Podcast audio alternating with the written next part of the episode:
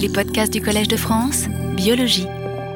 Donc, euh, euh, ce que je voulais aujourd'hui, je ne sais pas si j'irai jusqu'au bout, mais je vais euh, essayer de terminer cette, affaire d'évolution de l'œil et de la vision.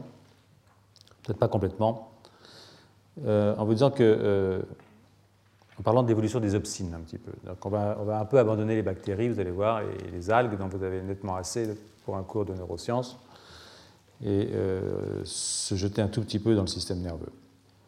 Donc euh, tous les yeux, euh, comme euh, vous le savez, ont besoin d'éléments de construction fondamentaux, parmi lesquels les photorécepteurs et les cellules pigmentaires, qui sont les deux types de cellules qui définissent d'une certaine façon un œil. Comme vous le rappelez ici, l'œil prototypique de Darwin, c'est l'association d'une cellule pigmentaire et d'un photorécepteur. C'est comme ça en tout cas que Darwin le définissait.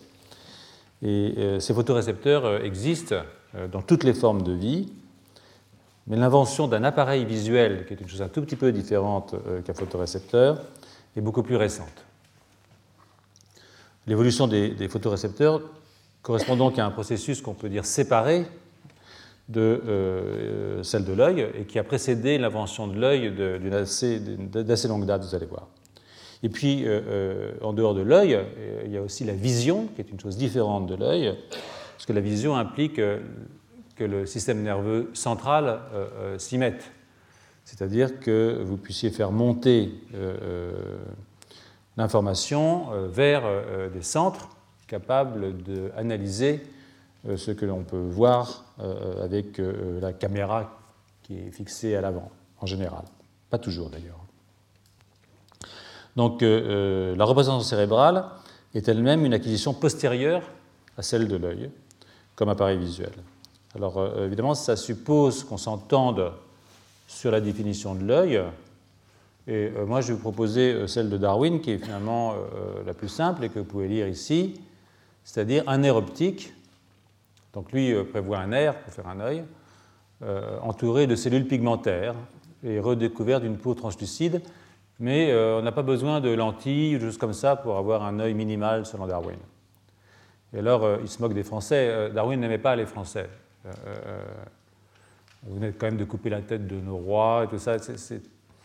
La, détestation de, la marque par Darwin, c'est la marque le rouge plus que d'autres raisons véritables.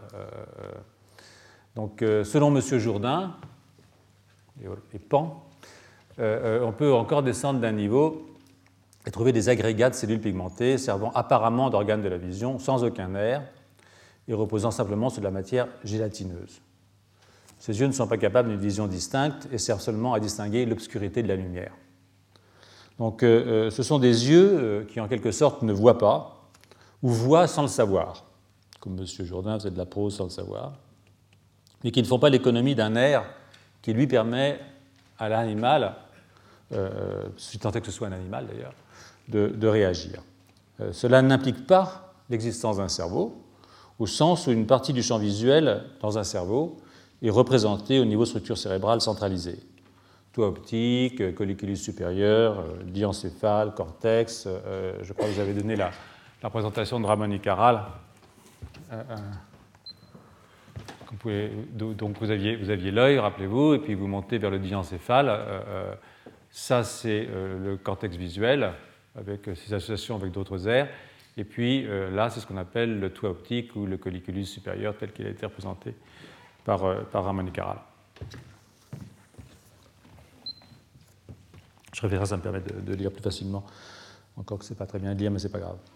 Donc, la semaine dernière, quand j'ai développé le thème des eucaryotes unicellulaires, j'ai adopté le point de vue de M. Jourdain en faisant remonter la vision, ou son invention en fait, aux, unice- aux unicellulaires eucaryotes, voire aux prokaryotes, quand je me suis euh, euh, permis de développer le chapitre sur les bactériorhodopsines. Donc aujourd'hui, comme je le disais, je vais, euh, mais je n'y arrive pas toujours. je suis obsédé par les, unicellulaires. Je vais essayer d'oublier les, les prokaryotes et les eucaryotes unicellulaires et vous présenter l'évolution des rhodopsines chez les métazoaires.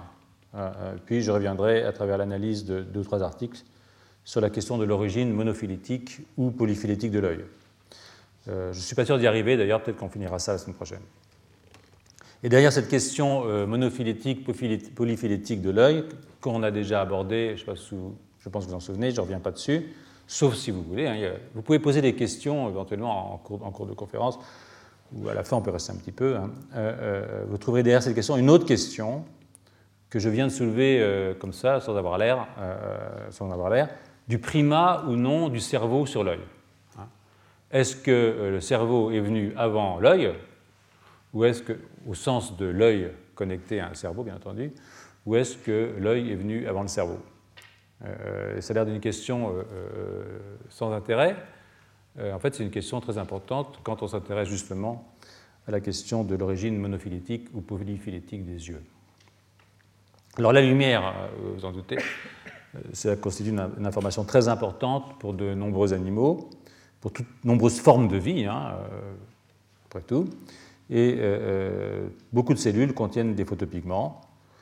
Les plus connues sont celles qui sont impliquées dans la vision, parce qu'évidemment, elles ont développé des appareils spéciaux, hein, du genre microvilli, récepteurs, photorécepteurs qu'on a, a, dans la rétine mais, euh, euh, et qui permettent une concentration très importante des pigments. C'est ça le développement d'un photorécepteur visuel, c'est qu'on a une concentration très très importante de pigments local, euh, qui autorise une réponse très rapide, c'est-à-dire qu'on voit très vite, et surtout une précision très rapide dans la distinction d'angle devient la lumière. On, peut distinguer des différences angulaires petites, car n'oubliez jamais que voir, vous allez le voir tout à l'heure d'ailleurs, euh, c'est quelque chose qui est important pour la fuite, ou au contraire pour l'attaque, euh, euh, pour le comportement moteur. Donc être capable de se diriger en fonction de l'information visuelle qu'on reçoit, ce qui nécessite évidemment d'être capable d'analyser des différences angulaires de petite taille.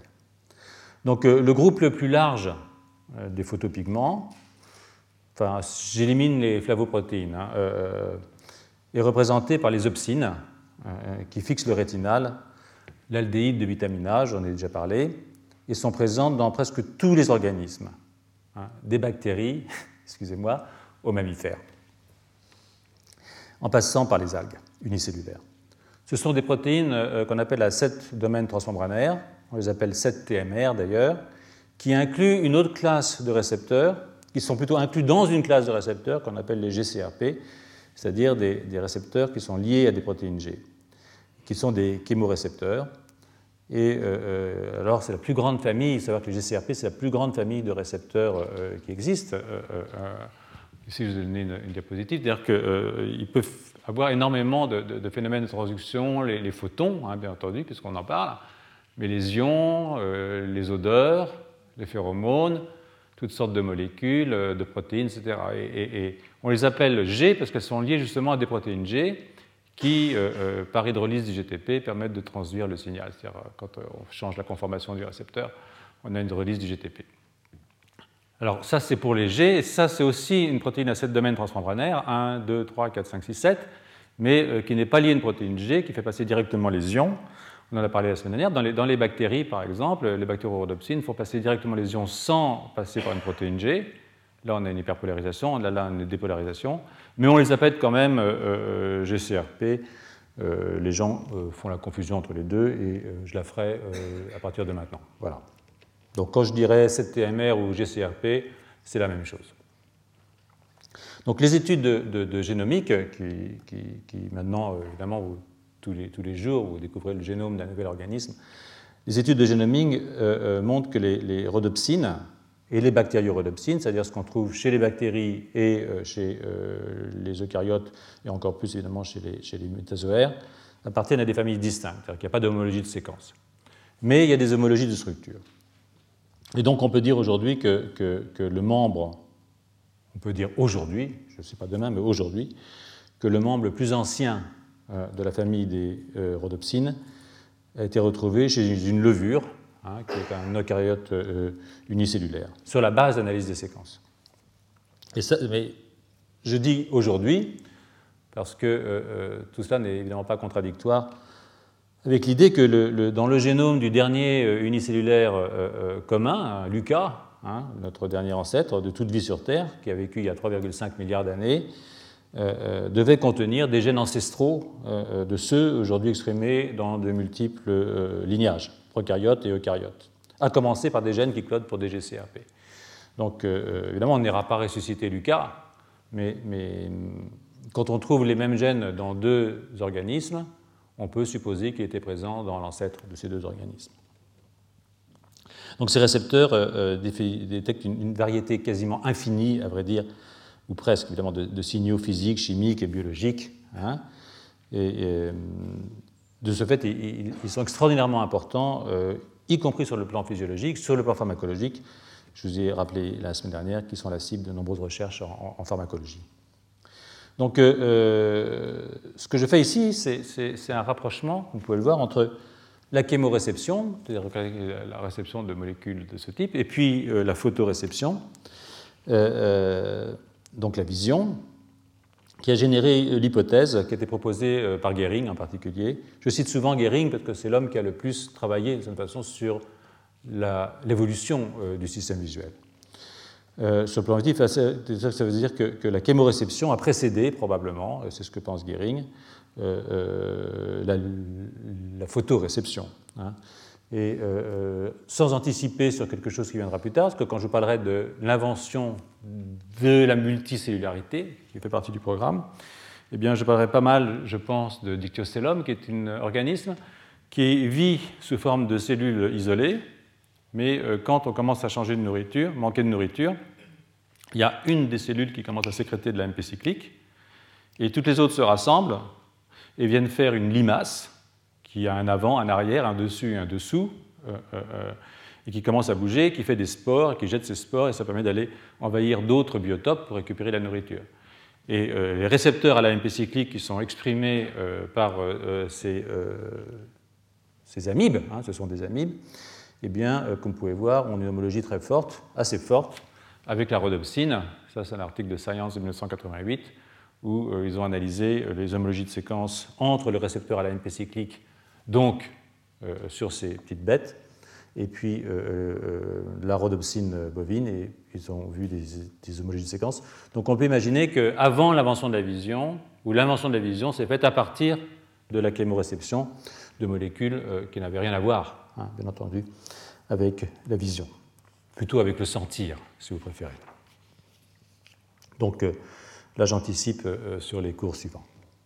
Donc, euh, euh, les, rhodopsines, d'une certaine façon, seraient des, des, opsines qui auraient capturé leur ligand et qui l'auraient fixé définitivement au récepteur.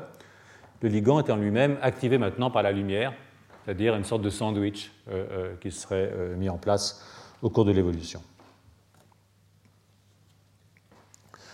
Alors, les, Évidemment, les, protéines à cet domaine transformateur, les, récepteurs de type GCRP, euh, euh, ne travaillent pas tout seuls, ils sont en interaction avec euh, d'autres protéines. Hein, je vous ai montré ça ici, en particulier les protéines G. Mais pas uniquement les protéines G, ils sont aussi en, interaction avec des kinases. Ils sont en interaction avec des molécules qu'on appelle les arrestines, dont le rôle est d'arrêter éventuellement l'activation des récepteurs mais aussi de transporter le récepteur après l'endocytose et donc de, ça n'arrête pas forcément la réponse. Des fois, ça engage la réponse à l'intérieur de la cellule. Donc, les arrestines sont aussi des, molécules très importantes sur le plan pharmacologique. Euh, euh, il y a différents types d'arrestines. Les arrestines visuelles sont de type bêta. Hein, euh, et toutes les arrestines visuelles sont d'un certain type qu'on appelle le type bêta. Et cela suppose que cette branche d'arrestine a émergé avec les premières opsines. Donc il y a un couplage, si vous voulez, entre l'invention des opsines et l'invention des arrestines. Vous verrez pourquoi je dis ça. Euh, euh, par euh, bioinformatique, toujours, l'arrestine visuelle la plus ancienne qu'on ait pu identifier est présente chez l'hydre. Hein. Donc chez l'hydre, on trouve aussi des opsines, et on trouve des opsines de type ciliaire, c'est-à-dire des, des, des, opsines qui sont exprimées par des récepteurs ciliaires, vous allez voir ce que c'est, et qui interagissent avec des transducines, qui sont des gros G intéressantes, parce qu'en fait, c'est ce qui se passe chez nous. C'est-à-dire qu'en fait, chez l'hydre, vous avez déjà les éléments de base, les opsines ciliaires, euh, les transducines euh, euh, et les arrestines de type bêta, c'est-à-dire qu'avant la séparation, avant l'invention même des organismes bilatérés, c'est-à-dire symétrie bilatérale, chez les organismes à symétrie radiaire, vous avez déjà l'élément essentiel de ce qu'est l'œil euh, chez euh, les vertébrés. Donc c'est chez les cnidaires, hein, chez les cnidaires, c'est-à-dire ici, hein, qu'au fond on peut dire qu'on trouve le premier œil qui ressemble, par sa composition en tout cas moléculaire, à l'œil qui est le nôtre. Hein. Alors les hydres n'ont pas de cerveau, hein, ça c'est clair, mais elles ont quand même euh, un système nerveux, d'une certaine façon, et euh, qui n'est pas centralisé, et qui permet évidemment à l'hydre de, répondre à des stimulations. Donc, euh, c'est antérieur, comme vous pouvez voir, à l'invention de la symétrie bilatéraire qui est ici, et à bilatéria que j'ai mis ici, parce que ça, c'est les acélomates et ça, ce sont les célomates. Les célomates, c'est quand le, le, mésenchyme est dispersé euh, dans l'organisme. Il ne forme pas un feuillet particulier comme chez les autres bilatères, chez les ancêtres célomates. Chez tous les célomates. Nous, nous sommes des célomates. Vous bah non, vous savez que nous sommes des célomates. Nous sommes tous des, jours des gens des célomates sans le savoir, pour certains d'entre vous maintenant. Des célomates et vous le savez. Je ne suis pas sûr que ça fasse une grosse différence. Donc, euh, euh, c'est donc chez les cnidaires qu'on trouve au fond la trace la plus ancienne euh, d'un système visuel, sans cerveau et sans système nerveux central centralisé. Il n'y a pas d'opsine chez les éponges, hein, euh, il n'y a pas d'opsine chez euh, les, organismes antérieurs aux, hydres. Donc l'éponge, c'est le métazoaire de base, hein, en gros, le, le premier métazoaire, pour une certaine façon, on pourrait dire. Alors euh, c'est ce qui a conduit euh, un certain Parker, dans un livre qu'il a intitulé In the Blink of an Eye, euh, en un clin d'œil, associer la vision, l'invention de la vision, à l'explosion des formes animales au cours du Cambrien. Alors ça, c'est une idée que je trouve assez intéressante. D'abord, je vais vous donner une idée de l'explosion. Hein. Il, y a 543 millions d'années, il y avait trois phyla, en gros, dans le monde du vivant, dans le monde vivant. En 538 millions, il y a 538 millions d'années, c'est-à-dire en quelques 5 millions d'années, le nombre euh, de, de, est passé de 3 à 35. C'est-à-dire que c'était multiplié par plus de 11 en 5 millions d'années, ce qui n'est rien du tout. Hein. Euh, euh, et depuis, depuis il y a 548, 335 millions d'années, il ne s'est rien passé de nouveau dans ce domaine. C'est-à-dire qu'on n'a pas inventé de forme animale nouvelle au niveau des phyla. Bien entendu, on a inventé des choses mais il n'y a pas de nouveau phylum qui soit créé depuis. Donc euh, c'est véritable explosion sur le plan de l'invention euh, des formes vivantes. Et alors là, on peut dire, oui, les animaux mous, hein, invertébrés, peut-être qu'on a raté des fossiles, qu'on en a perdu, bon. Mais l'hypothèse que c'est la vision qui est à l'origine de cette explosion euh, est très, me paraît très, très stimulante. Donc, euh, comme je disais, les phyla de l'époque euh, précambrienne sont des phyla de corps mou, hein, des, mollusques, et les organismes qui présentent des parties dures dans leur organisation corporelle sont, typiques du cambrien. Hein, c'est avec le cambrien qu'on voit arriver des carapaces, des, durcissements de, la, bouche, des choses dans ce genre-là. Et c'est à ce moment-là aussi que s'est développée la vision, euh, euh, en particulier la vision des couleurs. Donc l'idée est que la vision était l'origine d'une course aux armements. Hein. Euh, les, prédateurs, vous l'imaginez bien, sont beaucoup plus efficaces quand ils voient. Donc, donc ils peuvent repérer leur proie et, foncer dessus. Donc, donc et, du coup, ceux qui survivent sont ceux qui peuvent avoir des armes défensives. Hein. Alors les armes défensives, c'est quoi? C'est les carapaces, évidemment. Euh, et puis c'est le, les camouflages, c'est-à-dire la capacité de changer de couleur, euh, de s'adapter au milieu de façon qu'on ne vous voit pas, les camouflages. Mais aussi on peut avoir des armes offensives, du coup on est obligé de développer des armes offensives, comme les parties dures sur le, pourtour de la bouche, les mâchoires, les dents et des choses comme ça. Euh, donc c'est donc l'œil des arthropodes, d'une certaine façon l'œil des arthropodes, l'œil de ces bestioles de ce côté-là, hein, qui, a, euh, déclenché, qui a déclenché cette course aux armements, euh, parce qu'évidemment la, reconnaissance de l'autre comme proie ou comme prédateur nécessite que se développe un système d'analyse des images hein, et de leur représentation, voire de leur compréhension. Ah, ça, c'est un prédateur. Donc là, vous avez besoin d'un cerveau, pour le coup. Hein. Il ne s'agit pas d'avoir uniquement une caméra. C'est-à-dire que ce que vous voyez, il faut comprendre ce que c'est parce que votre vie en dépend éventuellement. Et aussi votre dîner du soir en dépend. Donc euh, euh, ça marche dans les deux sens. Donc euh, c'est avec ça que ça a démarré. Donc on peut dire que si la vision a effectivement démarré, de mon point de vue, avec les algues unicellulaires, la conscience, elle, commence peut-être avec l'œil du cafard. Hein. Le cafard qui est, antérieur à la drosophile, qui est un être extraordinairement évolué. Le cafard se développe un petit peu comme nous, je, vous expliquerai ça un jour si vous voulez. Ce qui pose évidemment la, question à ce moment-là, une question très importante, de la centralisation du système nerveux pour justement faire remonter les images et la conscience de ce qu'on voit jusqu'au centre supérieur. Voilà. Donc euh, euh, on peut dire que euh, les arthropodes et les vertébrés ont développé à ce moment-là un cerveau, mais si les arthropodes et les vertébrés ont développé un cerveau, Qu'est-ce que vous en tirez comme conclusion? Bah, Comme moi, que l'ancêtre des arthropodes et des vertébrés devait avoir un cerveau. Alors là, c'est. Ou alors, il faut dire que les espèces qui sont ultérieures à la séparation entre les arthropodes et les vertébrés ont inventé le cerveau deux fois, c'est-à-dire la centralisation du système nerveux deux fois de façon indépendante. Comme on le fait pour l'œil.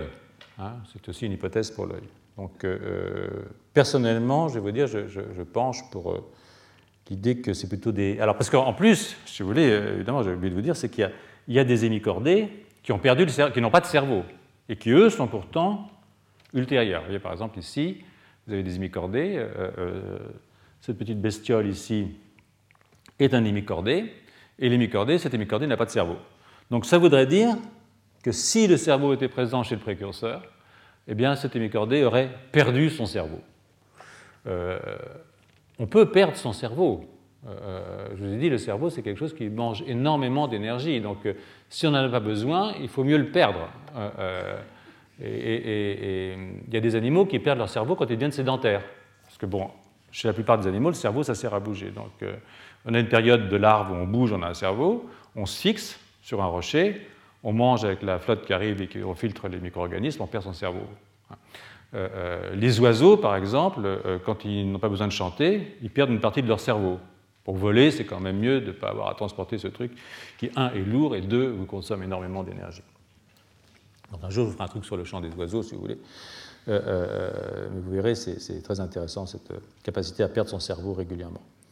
Donc, c'est pour ça qu'il faut continuer à bouger entre autres, entre autres raisons.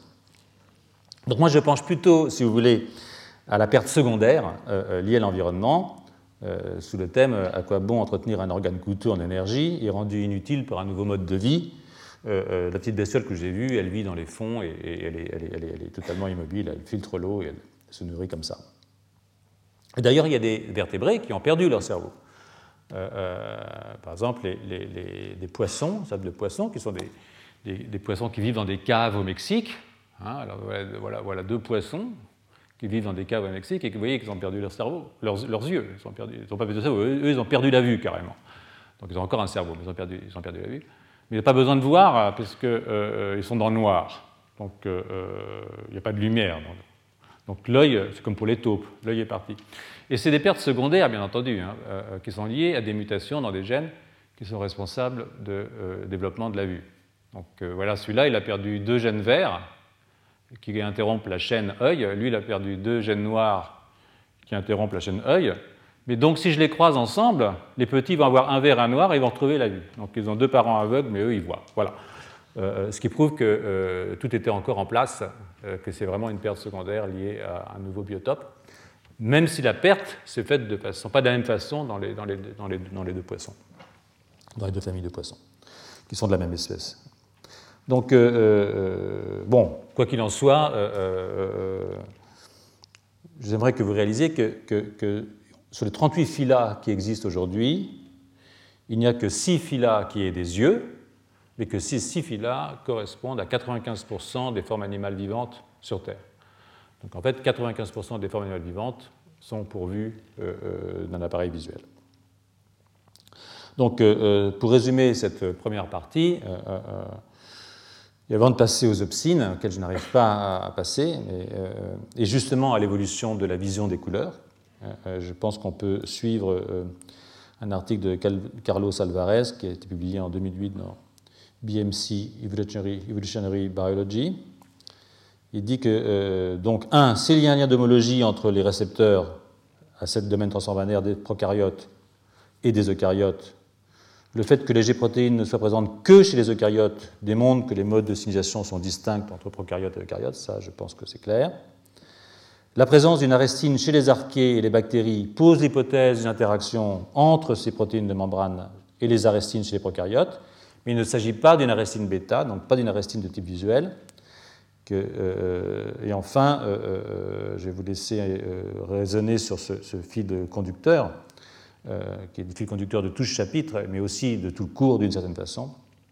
La présence chez les cnidaires d'obscines de type ciliaire, capable d'interagir avec des transducines de type euh, euh, de G-alpha de type transducine, suggère que cette famille ciliaire est ancestrale et plaide dans la faveur de la thèse de Darwin d'une origine monophylétique de l'œil.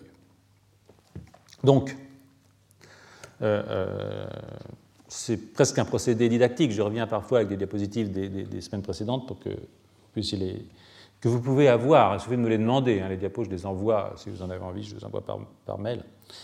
Donc euh, euh, euh, les obscines, vous vous souvenez, via le 11-6 rétinal, fixe, non, les, les, obscines fixent le rétinal, le 11-6 rétinal, et ce qui se passe après, c'est qu'il y a une transformation en hall trans rétinal, une rotation en fait autour d'une liaison carbone-carbone. Et ben, qu'est-ce qu'il faut? Il faut quand même que ça se régénère. Donc en fait, vous avez aussi des, photoisomérases hein, qui sont des opsines, hein, qui relient le hall trans. Ce sont des opsines qu'on trouve en particulier chez le calamar. On les retrouve aussi chez nous dans l'épithélium pigmentaire et qui permettent de repasser sous la forme en 6 pour régénérer les pigments visuels.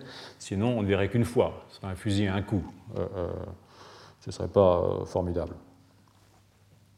Donc, ces opsines visuelles, toutes les opsines visuelles. Alors, il y a les obscines visuelles, il y a les obscines qui, donc dans les yeux, mais aussi des obscines qui ne sont pas dans les yeux, par exemple des obscines que vous avez dans la glande pinéale, euh, qui permettent de sentir le jour et la nuit, mais qui ne permettent pas de voir, d'intégrer une image, bien entendu. Euh, d'ailleurs, ces obscines, vous avez aussi dans la rétine, euh, j'y reviendrai dans un moment. Donc, il régule, qui régule, il ne voit pas, mais ça régule le cycle circadien. Donc,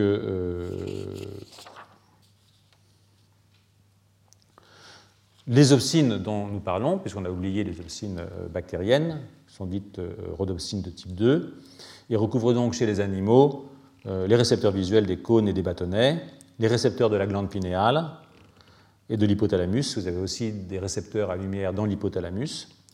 Vous avez aussi les rétinochromes ou ces photoisomérases qui sont présentes chez les céphalopodes et dans l'épithélium pigmentaire chez nous il y a aussi d'autres récepteurs non rétiniens, mais qui sont cérébraux, profonds, ou testiculaires. Vous avez euh, le testicule sans les variations lumineuses.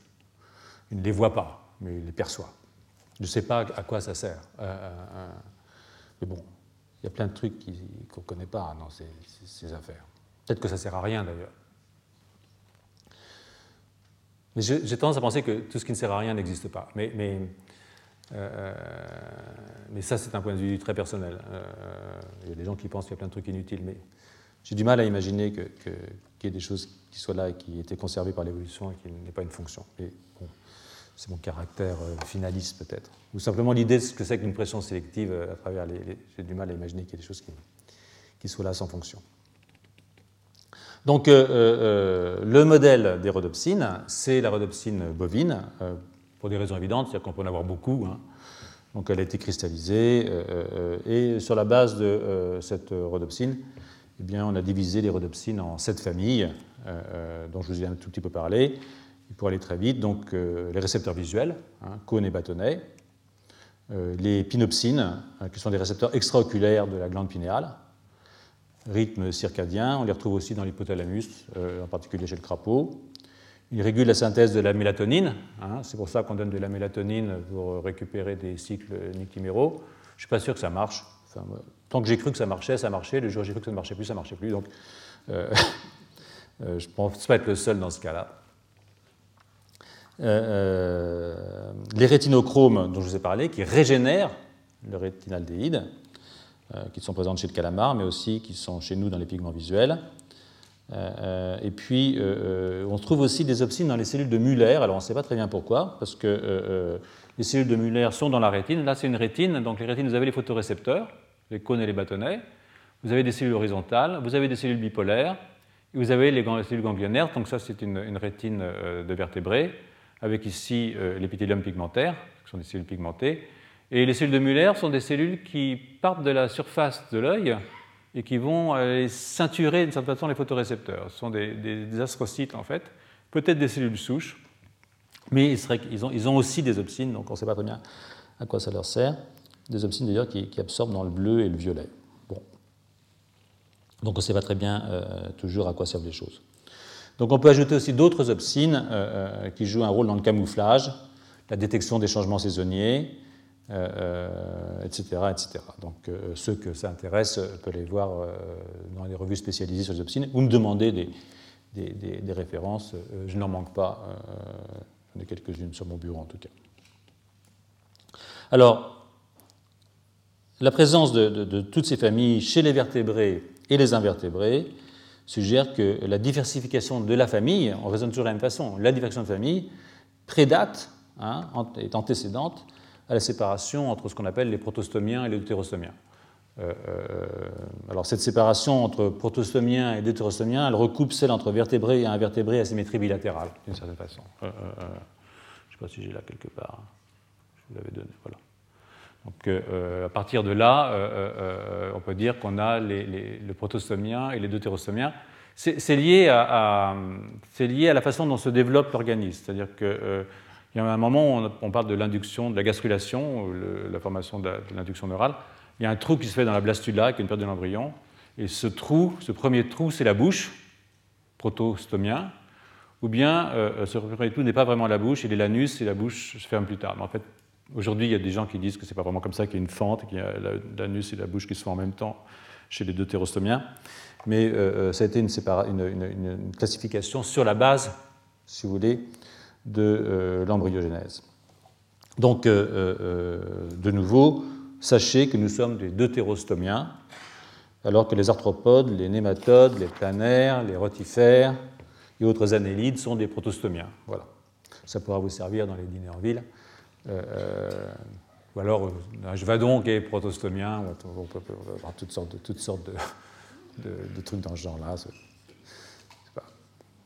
Donc je reviens à mon, récepteur. Euh, euh, euh, je reviens à mes récepteurs.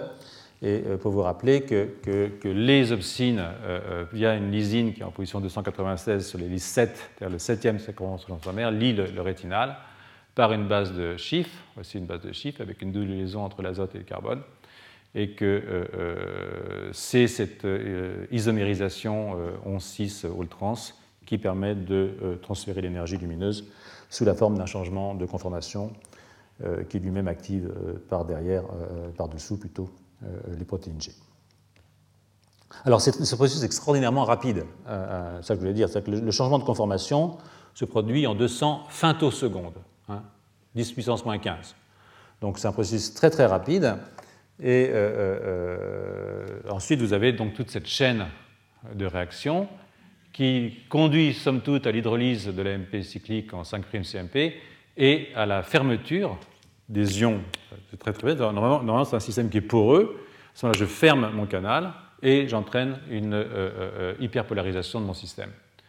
Et tout ça, évidemment, s'accompagne d'une modification de conformation de mon récepteur qui lui aussi se passe dans un temps extraordinairement rapide. Je ne sais plus, je crois que c'est en 200 picosecondes en 200 secondes, j'ai fait tout le tour, si vous voulez, et je suis arrivé à cette forme qui est la forme en fait active et transductrice du signal, la méta 2. Euh, euh, c'est aussi un système qui est très amplificateur. Euh, au fond, un photon, un photon active plusieurs centaines de protéines G et vous hydrolysez immédiatement entre 10 000 et 100 000 molécules de GMP cyclique, donc déjà de 1 à 100 000 au niveau, à ce niveau-là. Et, vous ouvrez de l'ordre de 1000 canaux ioniques d'un coup. Voilà, un photon, et je ferme plutôt un photon, et je ferme environ 1000 canaux ioniques. Chez les invertébrés, un photon, et j'ouvre 10 000 canaux ioniques. Donc euh, voilà. Donc, euh, euh, pour s'en tenir aux vertébrés, j'ai un petit peu de mal, il existe aussi une réception non visuelle au niveau de certaines cellules ganglionnaires. ça, c'est quelque chose d'assez étonnant, c'est-à-dire que tous vos neurones ganglionnaires sont capables d'avoir la réception visuelle, mais de temps en temps, il y en a une, en fait, il y en a 500 dans une rétine de souris, 500 sur un million, hein, euh, qui est capable d'avoir une, ouverture de type euh, différente, en fait, euh, qui n'est pas liée au même système. C'est purement ionique, hein, exactement comme ce qui se passe dans une algue. Et ça, ça va vers l'hypothalamus. Et ça vous envoie un signal un petit peu différent. Euh, euh, euh, c'est la même fibre d'ailleurs qui se divise pour aller soit vers l'hypothalamus ou vers l'hypothalamus, donc vous avez forcément une coordination des deux informations. C'est probablement une information de type aussi nictiméral parce que ce n'est pas quelque chose qui permet de voir théoriquement, mais c'est quelque chose qui est important parce que je ne sais pas si vous vous rappelez la semaine dernière, mais j'y reviendrai ces cellules, ces récepteurs de type OPN4, ça veut dire qu'ils ont tout ce qu'il faut à l'intérieur pour fonctionner. Et si vous les exprimez dans les autres neurones ganglionnaires, eh bien vous pouvez voir sans passer par les photorécepteurs, c'est-à-dire que vous pouvez envoyer une information lumineuse au niveau du cortex sans avoir besoin de passer par les photorécepteurs. Et je ne sais pas si vous vous rappelez, mais je vous montrerai la diapositive tout à l'heure. Quand on fait ça chez des animaux qui n'ont plus de photorécepteurs, donc ils sont aveugles, et qu'on remplace dans ces neurones ganglionnaires, on leur met, euh, on augmente le nombre de neurones ganglionnaires de cette catégorie en faisant passer ce gène dans d'autres cellules, eh bien on restaure une réponse visuelle euh, au niveau euh, du cortex et du thalamus. Donc ça c'est intéressant d'un certain point de vue. C'est aussi intéressant d'un point de vue évolutif, car vous verrez qu'en fait, en fait, ces neurones ganglionnaires sont des photorécepteurs. Ce sont d'anciens photorécepteurs de type rhabdomérique, je viendrai sur cette division plus tard, qui sont transformés en cellules capables de transporter l'information de la périphérie au cerveau. C'est-à-dire ne sont plus photorécepteurs, mais ils l'ont été. Alors, euh, euh, euh, d'un point de vue, de nouveau, de la vision des la vision, donc vous avez ici, comme vous le savez, je pense, voilà, voilà les cônes, hein, ils sont tout petits, et voilà les bâtonnets, qui sont quand même des beaucoup plus grosses bêtes que les cônes. Donc les bâtonnets transmettent euh, une vision de type euh, photopique, c'est-à-dire euh, scotopique, c'est-à-dire que gris, c'est pas très coloré. En fait, c'est la, vision le soir, quand, la nuit baisse, qu'il n'y a plus de lumière, qu'il n'y a plus de couleur. Ce sont les cônes qui fonctionnent, ce sont les bâtonnets qui fonctionnent. Les cônes sont responsables, eux, de la vision colorée. Et euh, euh, évidemment, cette sensibilité euh, à différentes longueurs d'onde, hein, qui explique la vision des couleurs, est liée à différentes formes de rhodopsine. Donc en fait, il y a des rhodopsines qui sont sensibles à des longueurs d'onde variées. Alors voilà ici pour les bâtonnets, hein, qui reçoivent environ à 500 nanomètres. Hein. et vous avez le rouge, qui sont les longues longueurs d'onde. L, c'est pour, pour longue, donc vous avez une réponse autour de 510-560 nanomètres dans, le rouge, hein, par ici. Vous avez euh, la rhodopsine 2, alors, qui est née d'une duplication entre un gène primitif de rhodopsine qui a donné R1 et R2. R2 euh, a donné euh, le vert hein, comme couleur. Et puis vous avez des rhodopsines à courte longueur d'onde qui reçoivent donc dans le 440, 460 voire 360, euh, 430. Euh, Dans certaines espèces, vous pouvez voir l'UV, euh, vous pouvez voir le bleu. Donc ces différentes rhodopsines qui sont exprimées dans vos cônes, dans les cônes des vertébrés, permettent une vision des couleurs, c'est-à-dire que percevoir, faire l'analyse spectrale d'une certaine façon de ce qu'il peut y avoir dans la lumière. Alors tout ça était le produit d'une d'une évolution, comme toujours, depuis le précambrien jusqu'à aujourd'hui. donc, le nombre de, rhodopsines a varié énormément, et même, on en a perdu. C'est-à-dire que quand on est passé, je ne vous donne pas tous les détails parce que ça n'a pas un très grand intérêt, mais vous voyez que, les poissons cartilagineux, les poissons osseux, les, poissons à, os, hein, la dorade, le turbo, toutes ces choses-là, ont un spectre de couleurs absolument incroyable, c'est-à-dire qu'ils sont vraiment capables de voir beaucoup de choses. Euh, euh, chez les mammifères, euh, on a perdu chez les mammifères pratiquement énormément de vision, y compris on a perdu le vert.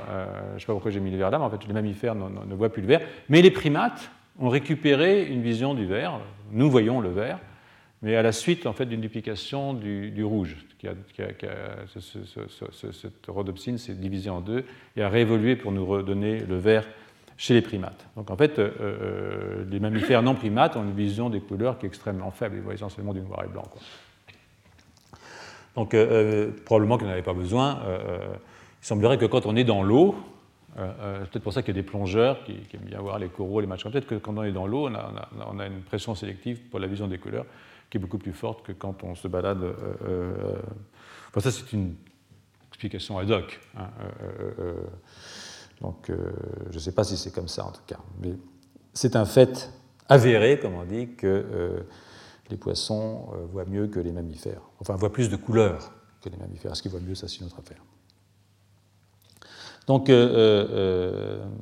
veut dire que depuis la séparation des vertébrés et des invertébrés, protostomiens et des pterostomiens, si vous préférez, les obscines ancestrales ont subi une série importante de duplication et de diversification. Hein. Donc, euh, euh, je ne vais pas insister trop là-dessus, euh, parce que c'est assez facile de retrouver, les, données. Pour, je vais quand même juste vous donner un petit mot d'avertissement. les duplications, on a longtemps pensé que l'évolution fonctionnait par duplication de gènes et par duplication de gènes et, modification des gènes dupliqués. C'est-à-dire j'ai un gène, j'en fais deux, vous allez voir, j'en parlerai peut-être tout à l'heure si j'ai le temps, et puis euh, comme j'en ai un qui marche, l'autre je peux le faire muter et il va me donner autre chose. Et en fait, euh, très longtemps, les biologistes ont pensé que c'est comme ça que l'évolution a fonctionné, par duplication de gènes, et puis une, diversification des fonctions par mutation qui arrive sur un des deux gènes, qui c'est la roue de secours. Après tout, on peut se passer d'une roue de secours euh, si on peut en faire quelque chose de plus intéressant qu'une roue, par exemple. Un volant, par exemple. Euh, en fait, ce n'est pas si évident parce qu'il euh, euh, y a des effets de, dosage génétique qui sont importants. Et quand vous dupliquez un gène, si vous multipliez par deux la protéine que ce gène, pour laquelle ce gène code, avoir des effets qui sont des effets délétères. Donc en fait, ce n'est pas si souvent qu'il y a des duplications qui ont été conservées. Quand elles ont été conservées, c'est souvent quand le gène est passé sous le contrôle d'un autre promoteur qui permet que ce second gène ne soit pas exprimé au même endroit et au même moment euh, euh, éventuellement. Donc euh, il y a eu des duplications. C'est vrai que c'est une base importante de l'évolution des espèces, mais ce n'est pas une base aussi qui a été utilisée, ce n'est pas un mécanisme qui a été utilisé aussi, de façon aussi massive qu'on avait pu le penser à un instant. Donc là, je voudrais une seconde, je vais parler des, des, récepteurs des protéines rhabdomériques et des protéines ciliaires. J'en ai parlé depuis en vous disant que les ciliaires étaient présents chez les hydres, et que donc ça veut dire que le ciliaire c'est le premier. Ça veut dire quoi, euh, rhabdomérique et ciliaire? Ça veut dire ça. Euh, euh, donc voilà ici un rhabdomérique, voici ici un ciliaire. Les ciliaires agissent par l'hydrolyse du GMP cyclique. Donc en fait, c'est les ciliaires que nous, nous avons massivement dans notre système visuel. Et les rhabdomériques sont censés être plus, si vous voulez, des, récepteurs de type invertébré. En fait, jusqu'à il y a 2-3 ans, ou 4-5 ans, je ne sais pas, on disait rhabdomérique invertébré, ciliaire vertébré. Aussi simple que ça. Et en fait, ce n'est pas du tout aussi simple que ça, parce que vous avez vu que le premier ciliaire, c'est chez une hydre, qui n'est pas invertébré, que je sache. Donc euh, la différence, c'est ça, c'est les ciliaires euh, euh, sont en fait des cils modifiés, c'était des, vous voyez, il reste encore un petit bout de cil ici, et euh, le cil la membrane du cil. Le cil, il y a des microtubules dedans, il y a neuf frangies de microtubules. Vous avez une membrane qui entoure les microtubules, et cette membrane a formé des, des, villosités, hein, soit chez les bâtonnets, soit chez les cônes, qui vont d'accumuler un très grand nombre de récepteurs à la surface, mais ce sont des, structures qui dérivent d'un cil ancestral. Hein. C'est pour ça qu'on dit que ce sont des protéines, des récepteurs de type ciliaire. Hein. Euh, euh, les rhabdomédriques, ce sont des cellules qui viennent de, en fait, d'épithélium, de microvillosités, comme vous avez dans vos cellules intestinales. Et ce sont ces microvillosités qui, elles, ont accumulé les récepteurs. Donc ce sont deux types de récepteurs différents, les ciliaires étant les plus anciens, les premiers, finalement, mais euh, ceux qu'on retrouve aussi de façon la plus affirmée chez nous. Hein. Donc, pour euh, maintenant euh, continuer, j'ai besoin de euh, vous faire une petite leçon, petit rappel sur ce qu'on appelle les gènes orthologues et les gènes paralogues. Hein. Alors, ici, un, gène ancestral en rouge, hein, il peut se diviser par duplication, donc on va avoir deux gènes rouges. Et ce qui est exactement ce que je disais tout à l'heure, ça, on, appelle les appelle paralogues. Hein? Ils, sont, ils, sont, contemporains, on les appelle paralogues. Et euh, euh, euh, ça, c'est l'invention, j'ai une évolution. Et donc, comme ce gène est là, il peut remplir la fonction, celui-là est devenu inutile. S'il n'est pas trop toxique quand il est exprimé deux fois, et si on a un petit peu de chance, il peut passer sous le contrôle d'un autre promoteur. À ce moment-là, ce gène peut évoluer pendant que cette fonction-là est gardée. Et maintenant, vous allez avoir deux gènes, un rouge et un, violet, ce violet ayant acquis une fonction nouvelle. Donc, mais ces deux gènes sont dits des gènes paralogues. D'accord? Des gènes orthologues, c'est complètement différent. C'est deux gènes qui dérivent du même gène ancestral. vous voyez ici, par exemple, j'ai ce gène rouge, et puis chez les, disons que ce serait chez un ancêtre des vertébrés et des invertébrés, et puis chez le vertébré, il a donné un gène rouge de vertébré, et chez un invertébré, il a donné un gène rouge d'invertébré, et ces deux gènes sont homologues à travers l'évolution, et c'est pour ça qu'on les appelle orthologues. D'accord? Donc ça, ce sont des paralogues, et ça, ce sont des orthologues. Je dis ça parce que euh, euh, je vais avoir besoin de cette notion euh, dans les minutes qui viennent. Donc c'est une distinction qui m'a été, qui m'est nécessaire, qui vous est nécessaire, pour éclairer un, point d'évolution concernant nos propres cellules gangliomères. Hein. Et là, je vous renvoie à des papiers d'un monsieur qui s'appelle Arendt, qui doit avoir une trentaine d'années, 35 ans, qui comme ça, et qui travaille, qui travaille euh, à Heidelberg, à l'EMBL, et qui s'est intéressé euh, euh, à l'évolution du système visuel. Je pense qu'il a, il a, il a, la plupart des biologistes, jusqu'à une certaine période, quand ils s'intéressaient à, la génétique du développement, et parce que évidemment l'évolution et le développement sont extraordinairement liés dans ces cas-là, ils faisaient des mutations, hein, et puis regarder où s'exprimaient les gènes, puis euh, euh, il, retirait, un gène, puis regarder ce qui se passait chez l'organisme. Je retire un gène, je perds un bras, donc j'ai le gène du bras, par exemple, pour faire euh, court. Et, en fait, c'est une façon de faire un tout petit peu rapide, parce que ça fait l'économie de tout ce qui se passe entre le gène et la structure, c'est-à-dire toute la biologie cellulaire du développement, qui est probablement la chose la plus fondamentale. Donc, euh, euh, ce que Arendt euh, a eu l'astuce de faire, c'est de dire il, y a des, il faut regarder toute la batterie de gènes qui est exprimée par une cellule. Hein, et donc on a, pour ainsi dire, une, carte, un fingerprint de cette cellule. Et on regarde les gènes orthologues dans un autre organisme. Et donc on peut voir si on a une cellule orthologue, d'une certaine façon, et même une région orthologue. C'est-à-dire que je pense que personne n'a parlé de région orthologue, mais sur la base de l'orthologie des gènes exprimés dans deux régions différentes, dans deux régions, dans deux organismes différents, par exemple chez un descendant, un invertébré et un vertébré, si vous avez des régions qui expriment les mêmes gènes, vous pouvez dire que ce sont deux régions orthologues, pourquoi pas, d'accord? Et euh, il a fait ça avec euh, les, chez Platine qui est euh, un organisme pas tout jeune, vous allez voir, et ce qu'il a regardé dans, cette, dans ce truc, c'est qu'il a vu qu'il y avait des yeux larvaires et des yeux adultes de type rhabdomérique, avec des récepteurs qui sont des rhabdomères. Mais ensuite, euh, il, s'est rendu compte qu'il y avait un gène qui s'appelle RX, qui est exprimé aussi sur platinéris et qui est un, gène de l'œil, mais qui en même temps exprime des opsines de type ciliaire. Alors, euh, euh, on ne s'attendait pas à trouver des opsines de type ciliaire chez un invertébré euh, de cette famille. Et ensuite, il a été regardé, fait la, même comparaison chez une, ça c'est une, souris. Hein. On se rend compte qu'il y a effectivement des régions qui sont des régions orthologues hein, sur le plan de l'expression d'un certain nombre de gènes.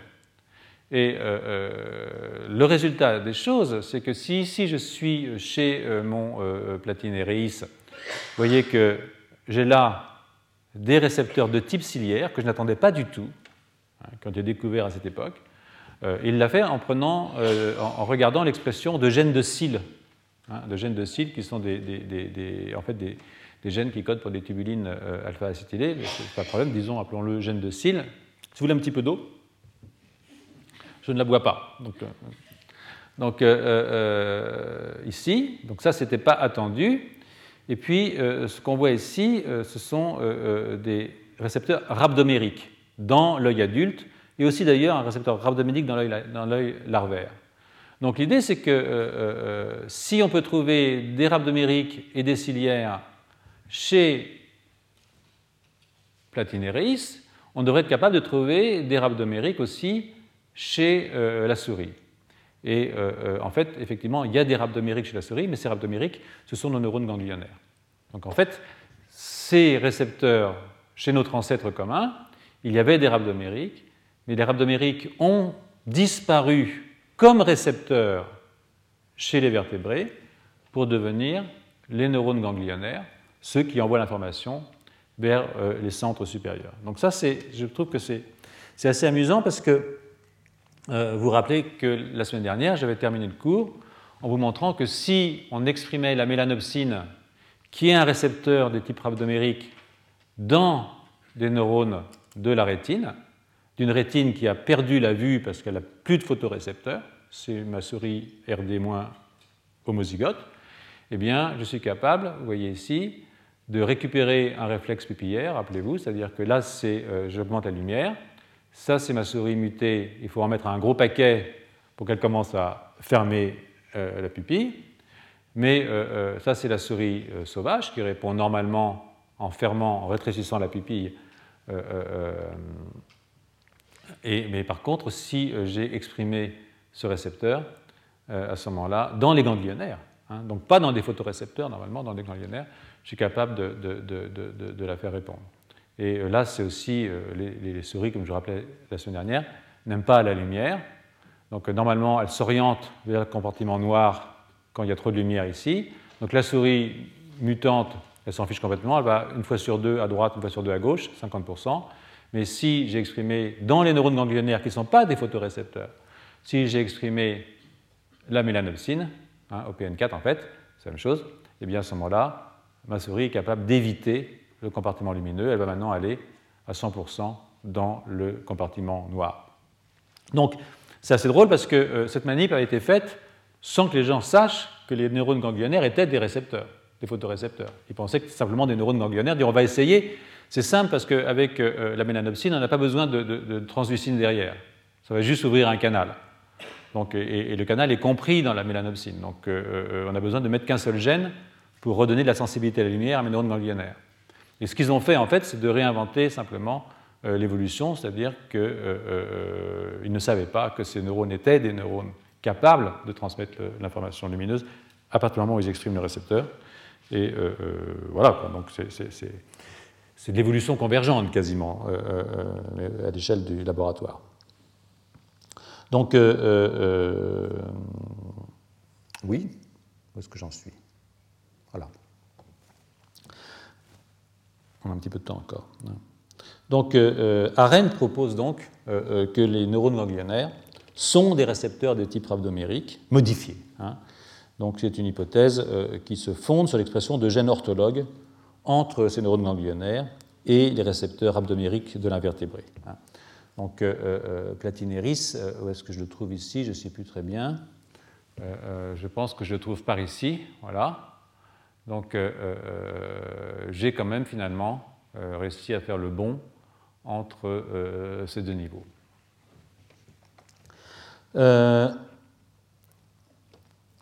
où est-ce que j'en suis? Voilà. Donc, il y a un cas sur lequel j'aimerais me pencher une seconde, c'est un cas que je trouve intéressant, c'est le cas de la, de la, du hagfish, hein, qui, est, la mixine en français, qui est un, agnate. Euh, euh, vous voyez, il est là. Euh, c'est très très laid. Hein. pour ça que je l'ai mis trop gros, parce que c'est vraiment un, animal monstrueux. Et c'est un animal qui n'a que deux couches cellulaires dans sa rétine au lieu des trois. Hein. Donc il n'y a pas de cellules bipolaires, il n'y a pas de cellules amacrines dans une rétine de, de, de, de mixine, hein. Et leurs neurones ganglionnaires sont directement couplés aux photorécepteurs. Euh, euh, et puis ça projette vers l'hypothalamus. Ce sont des animaux qui ne voient pas en fait, c'est des animaux qui sentent la lumière, qui sont juste capables de voir des ombres, qu'il y a de la lumière, il n'y a pas de lumière. Ça permet de s'orienter, euh, mais ils ne voient pas véritablement. D'ailleurs, si vous arrachez les yeux à une, de ces bestioles, ça ne leur fait pas grand-chose. elles ne disent rien, elles continuent à se promener tranquillement. Donc c'est plutôt un organe circadien qu'un œil véritable. Hein. Euh, ce qui est amusant, c'est que l'œil de la myxine euh, ressemble euh, à celui de la larve de la lamproie, hein, qui est aussi un cyclostome, qui est aussi un agnate, qui est un tout petit peu plus évolué que le hagfish sur le plan de l'évolution, donc il est postérieur sur le plan évolutif. Et donc on peut penser que la larve de la lamproie a un truc du genre hagfish, donc on peut penser on peut avoir deux explications, c'est pour ça que je, vous dis ça, parce que c'est des choses qui sont toujours intéressantes quand les gens s'intéressent, parlent d'évolution. On peut avoir deux explications, ou bien la mixine est ancestrale par rapport à la lamproie, euh, que la lamproie a évolué à partir d'une forme commune à la mixine, mais que la mixine a été, pour dire, arrêtée dans l'évolution, pour autant qu'on puisse dire des choses pareilles, ou bien, euh, euh, ou bien la mixine est une lamproie néoténique, c'est-à-dire qu'une lamproie qui aurait arrêté son développement. À ce moment-là, on dirait que la, la mixine est postérieure à la lamproie. Donc, euh, euh, parce qu'il faut jamais, euh, faut toujours faire très attention quand on regarde les arbres. Vous avez fait cette remarque à la première séance. Les arbres, c'est toujours une théorie de l'évolution. Quand on fait un arbre, on écrit une théorie d'une certaine façon. Donc, quand je mets ici le hagfish avant la lamproie, parce que la lamproie aurait trois couches d'yeux et que là, il y en aurait trois couches de cellules dans son œil, là, il y en aurait que deux, j'écris en fait que celui-là est venu avant celui-là. Mais si maintenant je dis que c'est un phénomène néoténique que le hagfish est une lamproie qui aurait arrêté son développement, je n'ai plus de raison de mettre le hagfish avant la lamproie, mais peut-être plutôt après. D'accord? Donc, euh, euh, euh, de nouveau, quand vous regardez un arbre, pour ceux d'entre vous qui regardent des arbres phylogénétiques, je vous conseille de faire extraordinairement attention, parce que les gens qui écrivent les arbres, qui dessinent les arbres en théorie d'évolution, sont des hommes qui essayent de vous imposer leurs idées. Et vous ne voulez sûrement pas qu'on vous impose vos idées ce n'est pas une chose qui me viendrait moi à la tête de vous imposer la moindre idée, surtout pas les miennes. Donc, euh, euh, si maintenant je remonte un tout petit peu plus haut euh, dans l'évolution pour, pour aller à, la Siona, à la Sionne, hein, alors maintenant on est de ce côté-là, hein, où j'ai mis mes sionnes, moi. voilà, ici, hein, chez les acidies. Donc, les sionnes, c'est probablement ce qu'il y a de plus près de nous. Euh, euh, euh, dans les urocardéos. Qu'avant, on pensait que c'était les, amphioxus, mais l'analyse des génomes, justement, a rapproché la sionne de Sapiens, à la détrôner, d'une certaine façon, à la détrôner Amphioxus. Donc, c'est le protocordé le plus proche des vertébrés. Donc, alors la sionne aussi, la sionne a un organe photosensible qu'on appelle des ocelles, qui contient quelques photorécepteurs ciliaires. Hein, et une grande cellule pigmentaire. Donc c'est quasiment le prototype, le prototype de Darwin. Hein. Et la lumière chez la Sion est hyper polarisante comme chez nous. Donc, euh, euh, et il n'y a qu'une seule obscine, une seule euh, chez la Sion. Hein. Donc le scénario qu'on pourrait proposer, de toute façon c'est un scénario un petit peu de ce genre pour l'évolution de l'œil. C'est-à-dire qu'au début il y aurait eu un, photorécepteur, voilà, ici avec un petit peu de, de pigment, hein, parce qu'il faut le pigment quand même. Et, là, je vous ai mis une lentille. Hein, euh, rappelez-vous un petit peu la, figure que j'avais montrée euh, la dernière fois que j'ai piqué chez Darwin de, de. Je la remontrerai peut-être tout à l'heure si on le temps. Et puis, euh, quelques duplications qui font qu'on aurait eu un, système de ce genre avec des neurones ganglionnaires qui maintenant. Non, c'est un neurone, c'est un neurone, un neurone qui, qui, aurait été se projeter sur l'hypothalamus. Et c'est un organe qui serait un organe typiquement, typiquement de type nictiméral, c'est-à-dire capable de, repérer le jour et la nuit, si vous voulez, éventuellement de voir s'il y a une ombre qui passe d'un prédateur, de voir, de percevoir plutôt que de voir. Et puis euh, l'invention des lentilles, euh, qui permet évidemment de, focaliser euh, les rayons lumineux, donc c'est un avantage, et toujours dans un œil qui aurait deux couches, hein, comme chez le hagfish, hein, deux couches cellulaires. Et ensuite, la cellule bipolaire se serait intercalée entre les photorécepteurs et les neurones ganglionnaires. Donc ça, ça augmente, si vous voulez, mettez une troisième couche, ça, augmente les capacités computationnelles de votre, de votre œil. Hein et avec euh, des projections plus uniquement au niveau de l'hypothalamus, mais aussi au niveau du thalamus, c'est-à-dire quelque chose qui va aller vers, euh, vers le cortex. Et là, j'ai toujours euh, ma lentille que j'ai inventée entre, entre, temps.